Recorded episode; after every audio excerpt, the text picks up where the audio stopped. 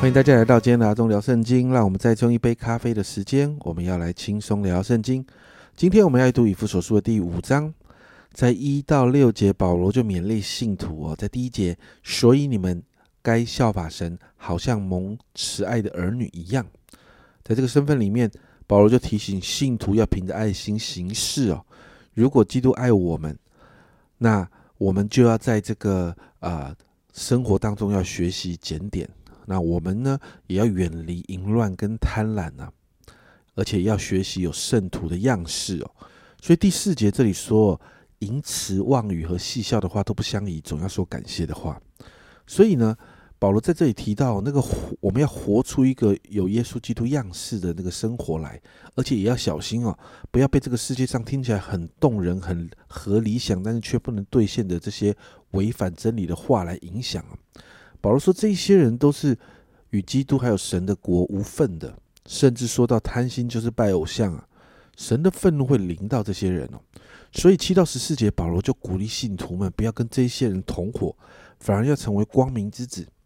保罗提到光明所带出来的果效，在第九、第十节，光明所结的果子就是一切的良善、公义、诚实，总要查验何为主所喜悦的事。其实你知道吗？这一段经文其实跟罗马书十二章所提到的查验何为神善良、纯全、可喜悦的旨意是一样的。保罗的责备哦，这些在暗昧中的人哦，保罗说他们是可耻的。光来了，他们在暗中所做的都要显露出来啊。所以保罗提醒信徒在十四节，所以主说：“你这睡着的人当醒过来，从死里复活，基督的基督就要光照你了。”接着十五到二十一节，保罗提到基督徒的七个要啊。保罗说：“要像智慧人，要爱惜光阴，要明白主的旨意如何，要被圣灵充满，要赞美神，要感谢神，要敬畏基督的心，彼此顺服哦。这是一个光明之子生活的样子。”接着二十二到三十三节，保罗就提到这个光明之子这个生活样式当中的夫妻关系啊。那这一段经文其实每一次在婚礼的当中呢，很多的牧者都会拿来勉励新人哦。在这个经文里面，首先保罗提到妻子要顺服丈夫，如同顺服主。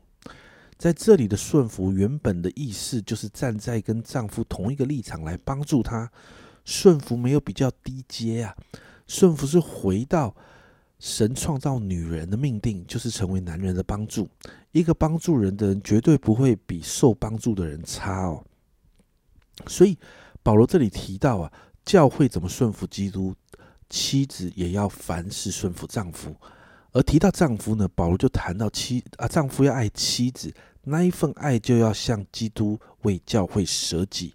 那基督为教会舍己到什么程度呢？就是把生命给舍了的那一份爱呀。保罗提到这一份爱所带出的，就会让教会被洗净哦，成为圣洁，然后教会成为圣洁、没有瑕疵、荣耀的教会，可以献给主。所以保罗说呢，丈夫爱妻子，就要像耶稣基督爱教会这样。而在谈完丈夫与妻子在家庭角不一样的角色之后呢，保罗更是提到，基督跟教会之间就如同丈夫跟妻子一样是一体的。保罗说这是奥秘，而我们在启示录里面就会看到，教会成为心腹，基督是新郎，而主在来的时候要迎娶心腹，甚至谈到羔羊的婚宴。最后，保罗再回到家庭跟夫妻家庭当中夫妻的次序中哦，三十三节，保罗这样子勉励啊，你们个人都当爱妻子，如同爱自己一样，妻子也当敬重她的丈夫。经文到这里。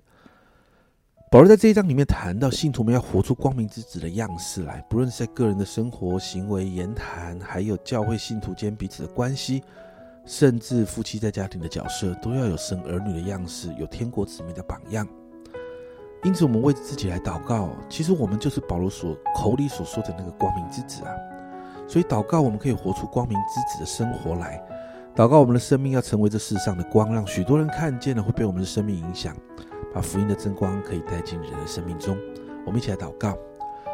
主啊，主啊，每一次当我们读到保罗开始勉励教会信徒们这些实际生活的法则的时候，主啊，我们就为我们自己祷告。主啊，这些法则不是看过去，主啊，不是好像念一念，甚至也不是只是宣告呼口号。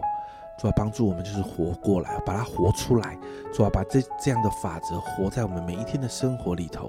主啊，主啊，不论是在教会与人的关系，主啊，不论是我们每一我们我们在这个世上，主我们每我们个人的生活，主啊，甚至我们在家庭里面，主啊，夫妻之间的关系，主我说，主啊，都让我们活出这个原则来，主啊，因为主啊，这些原则不单单会给我们祝福，主啊，这些原则更是主啊，主啊，是让许多的人看见之后，他们有机会可以认识你的。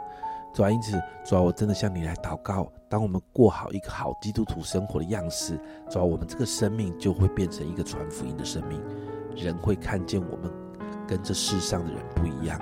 所以，因此帮助我们，让我们真实活出这样的恩典来。